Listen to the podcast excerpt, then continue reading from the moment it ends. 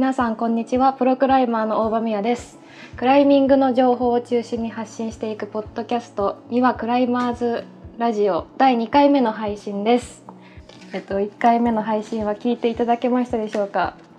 ちょっと初めて一人で喋るのが本当に難しくて汗でダラダラかきながら話してましたけど。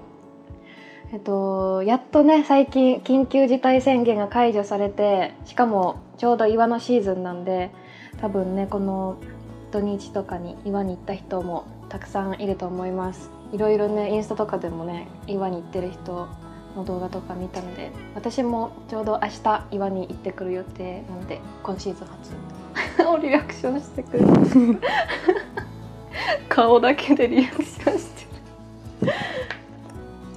ってきたいと思います。このポッドキャストではリスナーの皆様からお便りをお待ちしております。今後取り上げてもらいたいトークテーマや質問などなどお送りいただけると嬉しいです。宛先はみわラジオアットマーク gmail.com です。もしくは概要欄に Google の 何も何も知ってない。Google なんか面白く Google フォームの URL を置いているのでそちらからでもお送りいただけますそれでは今回第2回目の配信なんですけど早速ゲストをお迎えしてお送りしていこうと思います。記念すべき第1回目のゲストは東京オリンピックスポーツクライミング日本代表で銀メダリストの野中美穂選手です。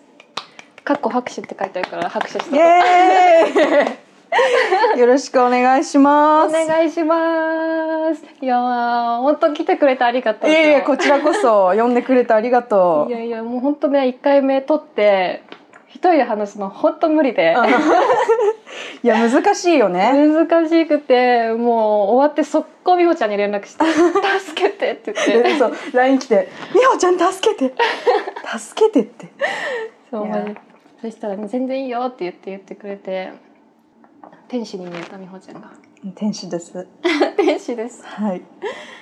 いやいやまずはねオリンピック銀メダルおめでとう。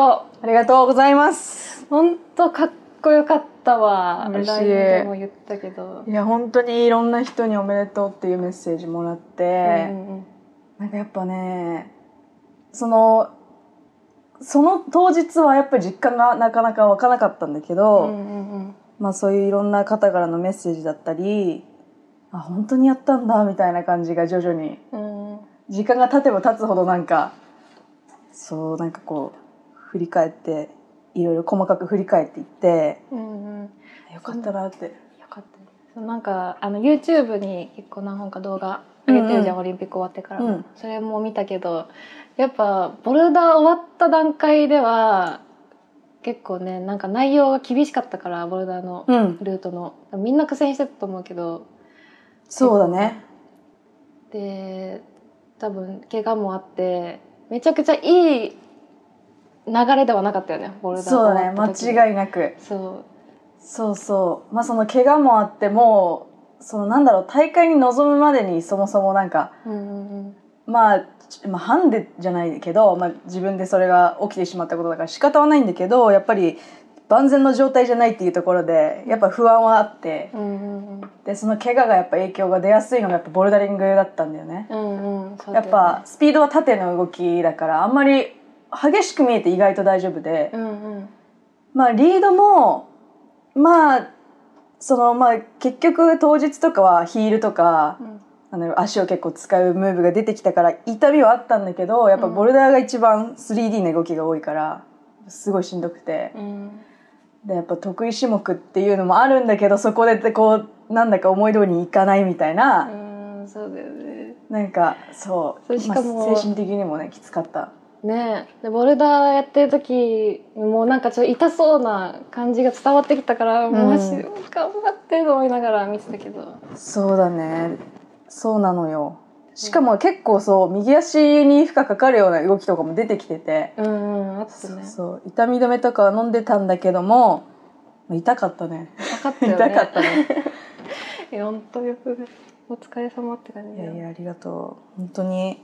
いやもうねそう観客の人たちがやっぱ無観客っていうところでさ、うんうん、ね本当なら友達とか本当知り合いとかいろんな方に直接その応援があったら、うん。そうどれだけ良かったかって思うけど、いや本当私も応援したかったもん。目の前で、うん。美穂ちゃんさ結構大会楽しむうん。感じじゃんでお客さんに笑顔を見せてくれるじゃん、めちゃめちゃ。そうだから本当観客入ってたらねもっとなんかそうね。いっぱい応援できたんだろうなって。そうまあでもなんか本当にいろんな形で、まあ、SNS ぐらいしかつながる部分ってなかったけど、まあ、日本代表もずっと隔離されてたりとかしてて、でもやっぱりね本当にいろんな人がメッセージくれてう、んもうそれこそみやちゃんもそうだけど もう本当にねもう頑張ろうもう頑張りたいっていう思いが本当に強くて、うん。そうそう。そう前日にもさ送ったじゃん LINE も、うんうん。でも前日とかはめちゃめちゃ緊張してるだろうしプレッシャーもあるだろうしなんて送ったらいいのめっちゃ悩んで もうなんか頑張ってとも言えなくて。そうすごい悩んで送ったけど帰ってきた言葉がめちゃめちゃかっこよくていや大丈夫だ。美穂ちゃん大丈夫だと思った。あ本当？なんて言ったかちょっと覚えてないやいやこの瞬間ものにしてくる。あ向き言ったたわ。言った言った。そうそうそうそう。そうでもなんか心境的にはそういう感じだったんだよね。もうなんか、うん。なんか怪我してようが何なんどうであろうがやっぱりその一瞬もう一瞬の出来事じゃん、うんうん。けどその一瞬をつかめるかどうかって本当に多分もう最終的には気持ちだなって思ってたから、うんうん。やることも全部やってきてたし。そうだね。そういう心境だったな。うんいや結構それまあ大会前1ヶ月ぐらいはしんどかったけど、うん。前日にはそこまでこう気持ち持ってこれてたんだねちゃんと。そうだね。なんかねやっぱり準備期間の方がすごくきつくて、うん。もう当日はさもうやるしかないじゃん。うんうんうん。もうああだこうだ言ってられないからもう当日は逆に大丈夫だって思ってたの。うん。最初から。けどやっぱそこに行くまでに怪我してしまった。で怪我を治さなきゃいけないんだけど、うん練習もしなきゃいけない。でも練習でその思い切りを出したいんだけど思い切り出しすぎると怪我が悪化してしまうかもしれない、うん。でそのなんかすごい際どいところでそうだから怪我しないように練習をしようとするとやっぱ全然できないし、うんうんうんこれじゃあ、まあ、オリンピックで戦えないっていうそのなんか負の連鎖みたいなのがずっとあって、うん。そのギリギリを1ヶ月ずっと、まあ、しかもやっぱ隔離で家帰れないとかそういうなんか練習、いろんなものがこう限られた中でやるっていうのがすごくやっぱきつかったね。そうか。確かに。当日はもう本当全力でやるのはいいけど、うん。それまではこうなんかねいろいろ全力ではできないけど、うん。やらなきゃいけないっていうせめぎ合いがそう。一番辛いよね。そうだったね。なんか前日さもうあの本番の壁になんかいっぱいルーツを作ってあってそこで練習してたよね、みんな。そうそうそ前日じゃう。なくてそうあのね最初のね3日4日とか練習期間確かうんうん設けられてていつ行ってもいいの。で最最終日のなんか練習だけはなんか絶対に来てくださいみたいなのはあるんだけど、それ以外はランダムで行ってよくてそういろんな課題が設定されてて、まあ、その壁登れますよっていう、ままあ、同じ時間帯夜に始まってえもうスピードもボルダーもリードもいつでも何でもいいですよって感じ？そうなんかリードだけはねなんか時間決まってたそのビレイヤーとかもいるし、うんこの選手は何時から何時まで登れます？へみたいな。えでももう一人いだから4分とかしか多分設けられてないからリードの場合は。もううん1トライしたらもう終了みたいなうん感じでやってたけどボルダーとスピードはいつでもよやってよくてうん。もう普通に壁がオープンされてるからそこで登ってって感じへえリードは何本かルートあるの？で自分で選べるの？そうそう選べる。でも男女一緒であの、まあ、女子ホールドがついてるみたいな感じでね、まあ、4本もっとあったかな？6本ぐらいあったかな？へえうんね。結構贅沢じゃない？贅沢贅沢、ねすごいよね。けどねまああのそうだね。日本人はあんまりリードやってなかったかな、うん時間も決められてるしそうそうそ合わせるのも大変。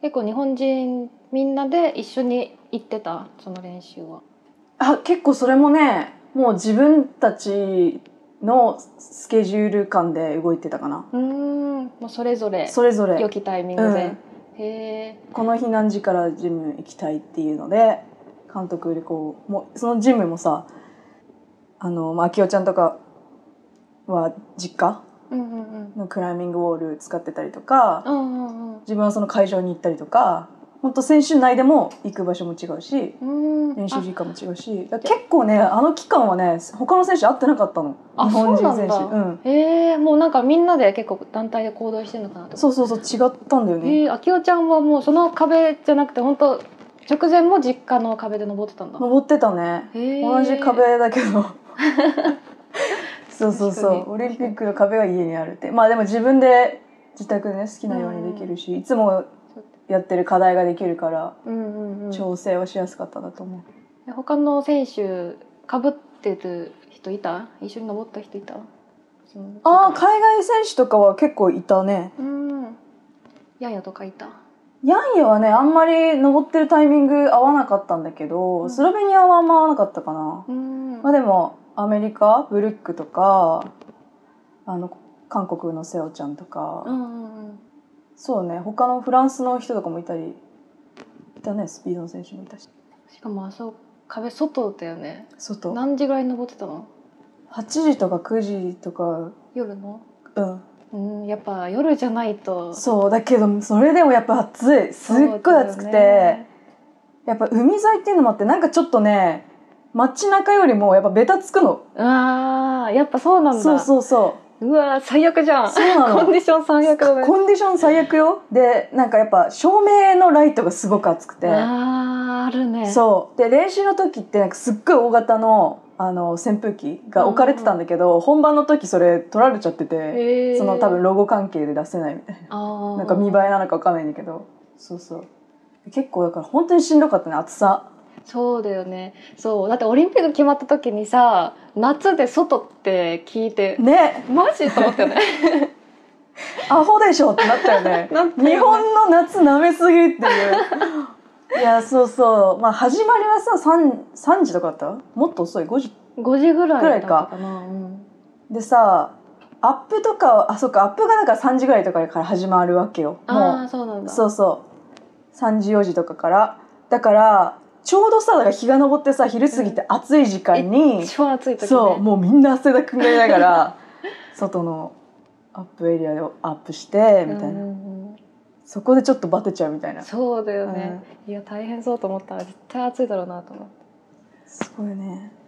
なんかスピードさ、うん。めちゃめちゃみんないいタイム出てたじゃん、うんうん。あれやっぱ新しい壁だと登りやすい、そうだね登りやすい。すごくフリクション良くて。でもね、練習であの個人的にはタイム出てなかったの。そんなに。うんあそうなんだ。まあ普段通り7秒台とか出てるんだけどそのうんベストに近いタイムっていうのは出してなくて、うんみんななんかすごいいい感じって言ってたんだけどへーあんまりその感覚は得られてなかったかな。まあでもうまくいけばそのタイムは出るんだろうなみたいなうんうんうん。感覚はあってやっぱ古いのよりもフリクションがいいからそこはすごい助かる。うん。あとなんだっけ？私聞きたいことメモしてたんだよな。あらあらあ でももう聞いたわ。あ聞いあ もう聞いたんかい。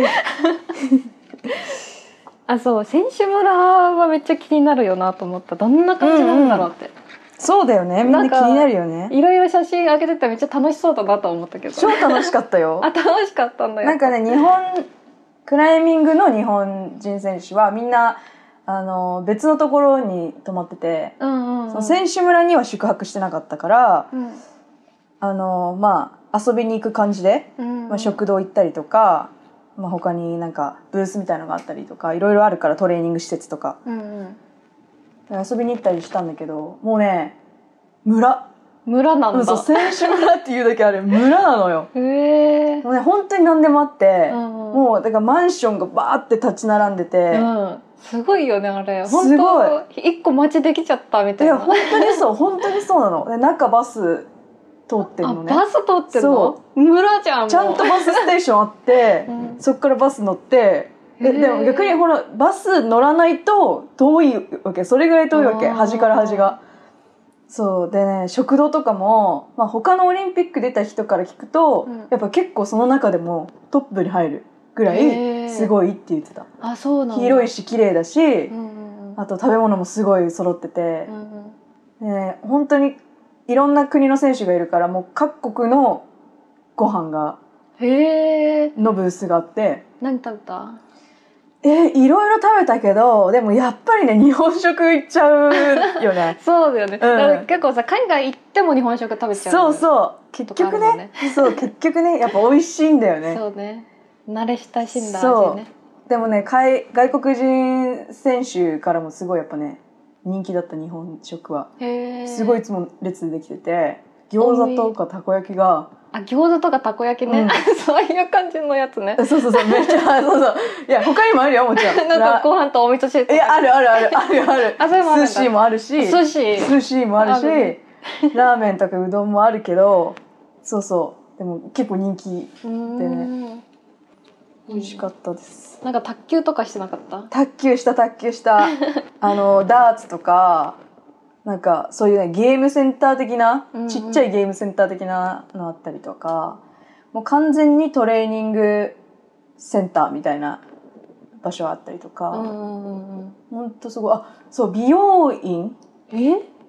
ヘアできるところあとネイルできるところえあと郵便局とか銀行あー、すごい。そうあとショップ、まあ、そういうグッズとかオリンピックのグッズ売ってたりとか全部あるそうなんだ。そんなものまであるんだ。